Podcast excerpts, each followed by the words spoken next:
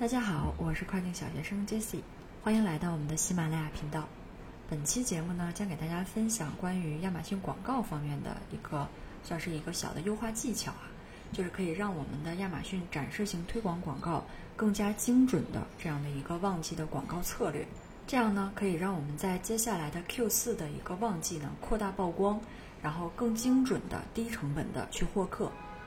我们在讲这个展示型推广广告之前啊，大家要先了解一下亚马逊的 DSP 广告。亚马逊的 DSP 呢是一个需求方平台，让广告主能够以城市化的方式在亚马逊站内外购买展示广告、视频广告，还有这个音频广告。其中呢，我们认为 DSP 广告最有价值的一点，就是可以触达独家受众，触达亚马逊网站啊内外的新顾客，还有现有顾客。通过跨设备和格式的单一视图提高相关性。那这一点呢是引用的官方的这样的一个原话啊。简单来说呢，使用 DSP 广告，我们可以获得以下两点好处：第一点就是精准的亚马逊站内外的一个购物流量；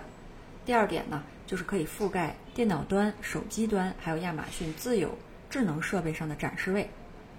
那这么好的工具，它肯定是不便宜的啊。官方给出来的这个服务费用呢，至少要在三万五千美元。对于我们中小卖家来讲，这确实是一笔不菲的费用啊。但其实亚马逊呢，也在逐渐的下放部分 DSP 的功能给到普通的卖家。就像今天我们介绍的亚马逊展示型推广中的受众广告，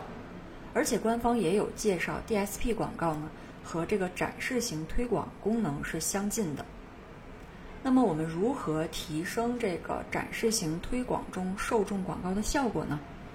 我们还会用到一个工具，就是亚马逊品牌分析下面的人数统计工具。使用上述功能呢，需要完成品牌备案。那下面我们就来分享一下如何使用人数统计，更好的服务于我们的展示型啊广告的投放。首先呢，创建展示型广告投放呢，选择受众。在竞价策略上，依次是有针对可见展示次数进行优化，针对页面访问次数进行优化，和针对转化量进行优化。那上面这三种，它分别对应的就是一个提升品牌知名度，还有提升点击率啊，最后还有一个就是提升转化率这三种目标。我们呢，最大程度上是为了转化，就可以选择针对转化量进行优化。那接下来我们再来到这个受众部分啊。在受众部分呢，有一个是与您推广商品类似的商品，还有一个是您推广的商品啊，都是回溯期三十天中。那这个里面官方是给出了一个比较详细的解释，这个解释还挺长的，我就把这个截图分享给大家。以上这种方式呢，在旺季或者是大促来临之前，对提前浏览过我们 listing 的潜在买家再次曝光，促进转化是非常有效的。接下来，我们在亚马逊消费者这一模板当中呢，要和品牌分析的人数统计工具相结合，以便更好的达成转化目的。这个受众啊，分为四种特性：第一种是生活方式，第二个是兴趣，第三个是生活事件，第四个是场内客群。在选择合适的受众之前，我们要来到品牌分析的亚马逊人群，查看一下近期购买店铺里产品的人群具有怎样的特性。这个查看方式呢，亚马逊目前是提供了年龄、家庭收入、教育、性别，还有婚姻状况这五种。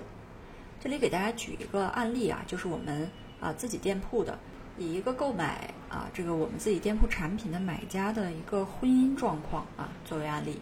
我们的这个产品呢是一个啊家居类的产品，我们通过这个截图啊可以看到，购买我们产品的买家大部分都是一个已婚状态。所以在生活事件里面，那我们选择的就是 new parent。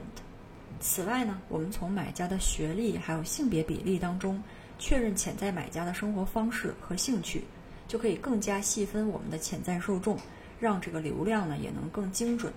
在设定完以上人群以后呢，我们接下来就创建符合上述受众的广告素材，然后就可以启动广告活动了。这样，在旺季，我们就可以让我们的亚马逊展示型推广更加精准。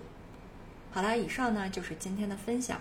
如果你关于亚马逊还有任何疑问的话呢，也可以给我留言。感谢大家的收听，我们下期再见。